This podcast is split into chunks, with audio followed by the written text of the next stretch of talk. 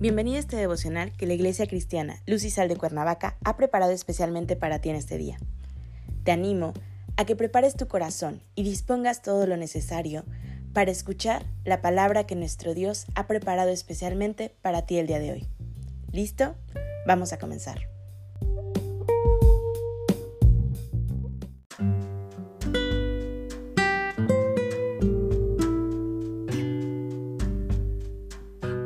Hola, ¿qué tal? Es un gusto saludarte el día de hoy, bienvenido. Recuerda que estamos en nuestra serie Estoy aquí, que la Iglesia Cristiana Luz y Sal de Cuernavaca prepara especialmente para ti cada mañana. Nuestro tema de hoy es El llamado de Dios. Hoy te voy a pedir que tomes tu Biblia y me acompañes a 2 de Timoteo capítulo 1 versículo 9. La palabra del Señor dice, quien nos salvó y llamó con llamamiento santo, no conforme a nuestras obras, sino según el propósito suyo y la gracia que nos fue dada en Cristo Jesús antes de los tiempos de los siglos. Todavía está por verse lo que Dios puede hacer con, por y a través de una persona enteramente consagrada a Él. Hay temas pertinentes en los cuales la Iglesia no puede dejar de hablar. El llamado y la misión son dos de los más importantes. Un creyente que solo busca reconocimientos y descuida su responsabilidad como hijo de Dios, no ha comprendido su razón de ser sobre esta tierra. La doctrina sin el servicio es conocimiento vacío. Debemos aprender a vivir en Cristo. Debemos conocer las doctrinas fundamentales de la Biblia, pero también debemos conocer nuestro llamado y propósito de parte de Dios. Una iglesia conocedora del valor y la pertinencia de su llamado y misión, es una iglesia arrolladora, impactante, que cumple su cometido eterno. Cada creyente debe encontrar su lugar en la gran obra del Señor, realizar su tarea con diligencia absoluta y disfrutar la experiencia de un sacerdocio santo a la luz del nuevo pacto. El llamado de Dios. Dios nos llama a todos a ser salvos, a vivir vidas santas, a ser útiles a los demás y a ocuparnos en otras muchas áreas que son comunes para todos los creyentes. Descubrir ese llamado personal y vivir para cumplirlo es una de las más agradables tareas que le ha sido dada a un hombre o una mujer. Veamos algunas de las características del llamado de Dios para poder discernirlo en nuestras vidas. El llamado de Dios es claro, el apóstol Pablo asegura que el Espíritu habla claramente. Dios no es Dios de confusión. Cuando el Señor se dirige a alguien para indicarle su plan, lo hace de tal manera que a la persona no le queden dudas de lo que Dios está pidiendo que se haga. Número 2. El llamado de Dios es un acto soberano de su gracia. Dios llama a un creyente por su gracia soberana. Nadie reúne las condiciones para ser llamado por méritos propios.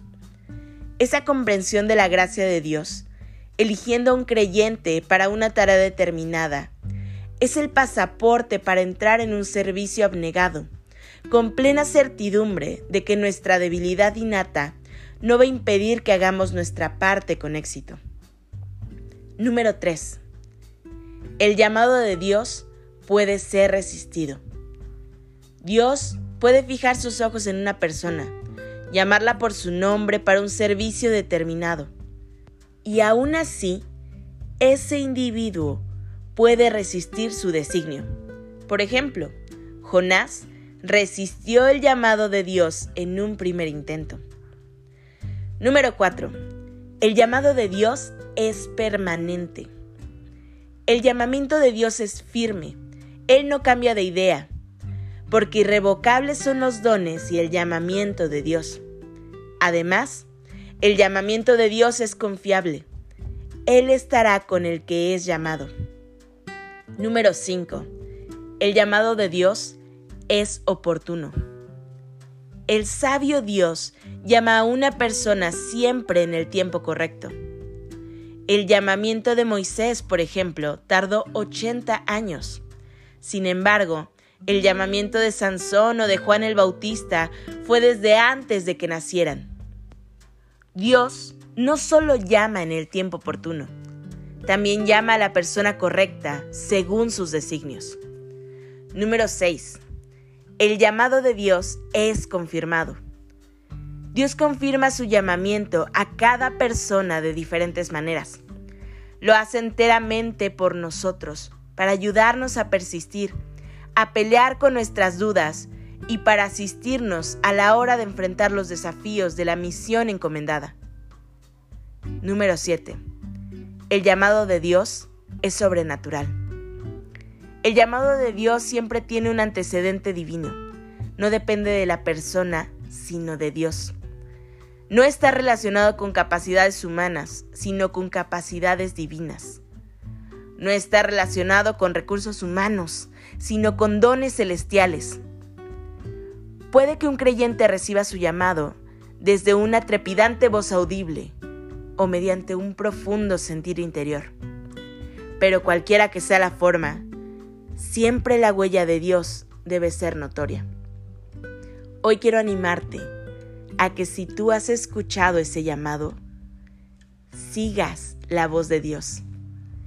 Y a que si quizás aún no lo tienes claro, pidas dirección al Dios Santo para que te guíe al lugar indicado. Padre Celestial, en el nombre de Jesús, hoy te damos gracias Señor por tu amor y misericordia. Gracias Señor por tu llamado. Gracias Señor porque hoy sabemos que a lo que tú nos llamas podemos ir seguros. Entregamos este día en tus manos, Señor, y pedimos que pongas en nuestro corazón un fuego ardiente por seguir ese llamado que nos guardes en todo momento, Señor, y que sea tu presencia siempre acompañándonos. En Cristo Jesús oramos. Amén.